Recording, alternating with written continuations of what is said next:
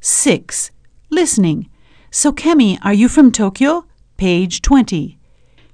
Listen to four students socializing in the Students' Lounge at World Languages. Connect the information that refers to each person. The first one is done for you. So, Kemi, are you from Tokyo?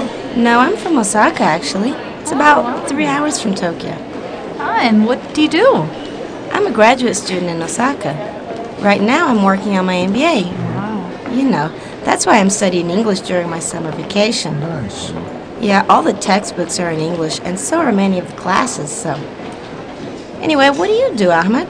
Well, I'm a sales rep. Ah, I work for a multinational company in Morocco. Wow. And this month I'm taking a training course here in San Diego. I need to brush up my English. Well, oh man, how long have you been in San Diego? I've been here for, let me see, three weeks. It's a great place, isn't it?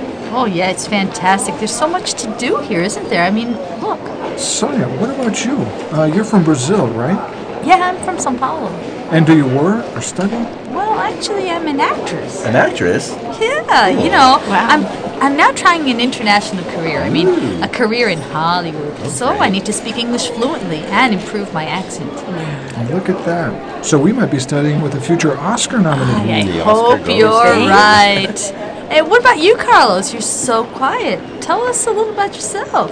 Well, I'm from Montevideo, Uruguay. I'm a hotel manager in a hotel chain, an American hotel chain, actually.